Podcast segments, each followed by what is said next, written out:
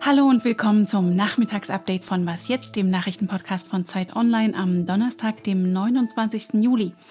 Ich bin Rita Lauter und das ist Gesundheitsminister Jens Spahn. Wenn die Inzidenz hoch ist, ist immer auch die Belastung in den Intensivstationen hoch. Dieser Automatismus gilt so einfach nicht mehr. Über die Aussagekraft der Inzidenz für Corona-Entscheidungen reden wir gleich. Außerdem der Arbeitsmarkt und Corona und Rassismus bei Olympia. Der Redaktionsschluss ist 16 Uhr. Corona-Lockerungen zurücknehmen oder fortführen? Diese Entscheidung wird bislang von der Inzidenz abhängig gemacht, also der Anzahl der infizierten Personen pro 100.000 Leuten in sieben Tagen. Und diese Inzidenz steigt auch in Deutschland wieder. Doch wenn immer mehr Menschen geimpft sind und das Wetter wieder besser wird, sich also viel mehr draußen abspielt als drin, ist das noch der richtige Richtwert? Der Präsident des Robert Koch Instituts Wieler sagt ja, auch weil die Delta-Variante so viel ansteckender ist. Sein oberster Dienstherr, Gesundheitsminister Spahn, hat dagegen heute via Bild-Zeitung verkündet, die Inzidenz verliere an Aussagekraft. Tja, wer hatte nun recht? Das kann ich hoffentlich von unserem Datenspezialisten Christian End erfahren. Hallo Christian. Hallo Rita. Christian, die Inzidenz haben wir inzwischen gelernt. Viele kennen diese Kennzahlen inzwischen ja auch auswendig. Was wäre denn eine Alternative? Was schwebt Spahn davor? Jens Spahn möchte nun die Hospitalisierungen stärker in den Blick nehmen, also die Zahl der Menschen, die wegen Covid-19 ins Krankenhaus müssen. Und ist das tatsächlich aussagekräftiger? Ja, das ist umstritten. Spahn und einige andere Politiker und auch Wissenschaftler argumentieren damit, dass die Impfungen eben sehr gut vor schweren Verläufen schützen, Deswegen stellt sich jetzt die Frage, wie viel die Infektionszahlen noch aussagen, wenn dahinter dann fast immer ein harmloser Verlauf steht. Das Gegenargument ist aber, dass das eigentlich schon immer so war, dass ja die meisten Infektionen mild verlaufen, aber ein Teil erkrankt eben auch schwer und das ist auch weiterhin so durch die Impfungen, nur ist es jetzt ein kleinerer Teil. Und deswegen gilt die Inzidenz eigentlich weiterhin, man muss sie nur irgendwie quasi neu skalieren, aber eigentlich nicht grundsätzlich hinterfragen. Und kann denn das RKI diese Hospitalisierungszahlen besser zusammentragen? Denn man hat ja gesehen, wie das bei den Gesundheitsämtern bisher gelaufen ist. Ja, genau, das ist so eine Frage. Du hast ja gesagt, die Inzidenz kennen wir jetzt schon alle und das ist natürlich auch direkt schon ein Vorteil, denn das ist jetzt ein etabliertes System. Die Leute kennen das, aber auch die Behörden sind da jetzt inzwischen eingespielt. Das hat ja lange gedauert. Wir erinnern uns an diese Diskussionen um Faxgeräte in Gesundheitsämtern und so. Ne? Und jetzt inzwischen läuft das und da könnte man natürlich auch sagen, never change a running system bei den Hospitalisierungen da gibt es jetzt erst seit ein paar Wochen so eine richtige Meldepflicht der Krankenhäuser. Es werden dazu noch kaum Zahlen veröffentlicht bislang. Also wir wissen eigentlich noch gar nicht, wie gut funktioniert diese Meldekette und wie verlässlich sind diese Zahlen. Und was denkst du, worauf wird es jetzt am Ende hinauslaufen? Das ist schwer zu sagen, weil das jetzt natürlich auch gerade so eine politische Debatte ist. Im Endeffekt ist es auf jeden Fall gut, dass man immer auf mehrere Indikatoren schaut. Also die Inzidenz, aber auch natürlich die schweren Verläufe, ob man jetzt Hospitalisierungen anschaut oder Intensivbetten, das haben wir ja schon länger als Indikator. Also da immer diese Kombination im Blick haben. Manche sagen auch, man könnte das jetzt kombinieren zu einer Ampel, aber das ist so ein bisschen kompliziert. Also es wird wahrscheinlich bei einem Indikator bleiben. Ich tippe so ein bisschen auf die Inzidenz, weil das einfach etabliert ist und das System ja auch träge ist. Aber ja, das wird jetzt wahrscheinlich in der Politik zwischen Bund und Ländern diskutiert und ist jetzt momentan noch offen. Ja, du sprichst gerade noch einen wichtigen Punkt an, nämlich dass es auch eine politische und nicht nur eine wissenschaftliche Debatte ist.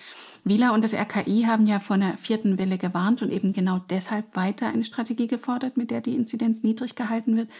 Ist es eigentlich grundsätzlich ein Problem, dass das RKI dem Gesundheitsminister unterstellt ist im Hinblick auf die wissenschaftliche Unabhängigkeit? Ja, das ist eine sehr gute Frage. Ich habe den Eindruck, im Laufe der Pandemie ist Lothar Wieler, der Chef des RKI, zunehmend selbstbewusster geworden und sagt jetzt auch mal seine Meinung, wenn sie nicht unbedingt komplett dem des Ministeriums entspricht. Oder auch wenn man guckt, was das RKI so an Papieren veröffentlicht, da kann man, wenn man ganz genau hinschaut, schon auch öfter mal Kritik quasi an politischen Entscheidungen rauslesen, muss man aber sehr genau hinschauen. Also sicherlich ist es so, dass diese Behörde nicht unabhängig ist. Letztendlich ist Spahn da weisungsbefugt und das merkt man natürlich auch, ja. Danke dir, Christian. Danke dir, Rita. Das ist wirklich überraschend und ja doch relativ einmalig. Da ist selbst der Chef der Bundesarbeitsagentur Scheele verblüfft. Erstmals seit 15 Jahren ist die Arbeitslosigkeit in Deutschland in einem Juli gesunken. Normalerweise mussten sich mit dem Ende des Ausbildungsjahres und den Sommerferien mehr Menschen arbeitslos melden. Doch das Ende vieler Corona-Auflagen überlagert das, hat BA-Chef Scheele heute erklärt. Der aktuelle Erholungsprozess nach den Lockerungen ist aber so stark, dass diese Faktoren mehr als ausgeglichen werden und die Arbeitslosigkeit dann in der Tat tatsächlich sinkt. Vor allen Dingen, und das ist erfreulich, das haben wir in den letzten Monaten immer beklagt, schaffen wir es deutlich mehr Arbeitslose wieder eine Beschäftigung zu finden. Demnach waren im Juli bundesweit 2,59 Millionen Menschen ohne Job, 320.000 weniger als im Juli vor einem Jahr. Die Folgen der Corona-Krise zeigen sich zwar immer noch auf dem Arbeitsmarkt, aber vor allen Dingen bei der Arbeitslosigkeit und bei der Arbeitskräftenachfrage wird die Situation von Monat zu Monat zurzeit besser. Eine Maßnahme, mit der die Corona-Folgen abgemildert werden sollten, war das Kurzarbeitergeld. Die Anträge dafür gingen trotz der Erholung wieder leicht nach oben aber liegen bei weitem nicht mehr auf dem Niveau von April 2020. Damals bekamen fast 6 Millionen Menschen Kurzarbeitergeld, derzeit sind es etwa 2,2 Millionen. Das war ein frühes Olympia aus, allerdings nicht für die deutschen Athleten, sondern ausnahmsweise mal für einen Funktionär. Radsportfunktionär Patrick Moster musste von den Spielen in Tokio abreisen. Er hatte gestern beim Zeitfahren den deutschen Fahrer Niklas Arndt angefeuert und dabei dessen Gegner rassistisch beschimpft. Moster bat danach um Entschuldigung, aber das half nichts mehr. Der Präsident des Deutschen Olympischen Sportbundes Hörmann sagte heute, Aus meinen äh, Gesprächen von gestern und heute, unserem gemeinsamen, habe ich den Eindruck mitgenommen, dass es ihn persönlich zutiefst trifft, dass er über sich selbst und sein Verhalten an der Stelle enttäuscht ist und dass es eben mitnichten eine generelle Einstellung seiner Person ist. Äh, deshalb tut es uns für ihn leid, aber am Ende geht es an der Stelle um eine klare Positionierung und um den Schutz für Team D. Was noch?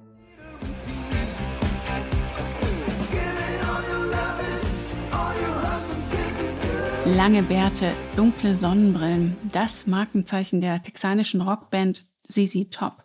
Das Trio wurde vor mehr als einem halben Jahrhundert gegründet und hat jetzt seinen Bassisten verloren. Dusty Hill starb im Alter von 72 Jahren.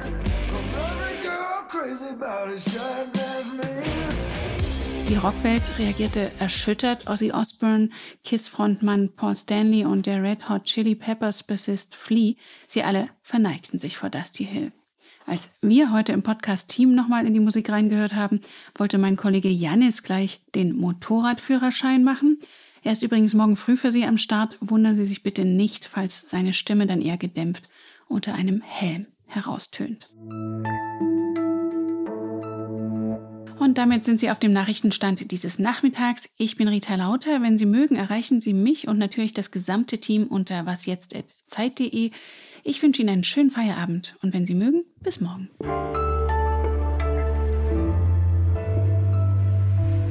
Hm, vielleicht kram ich auch mal meine Lederjacke aus dem Schrank.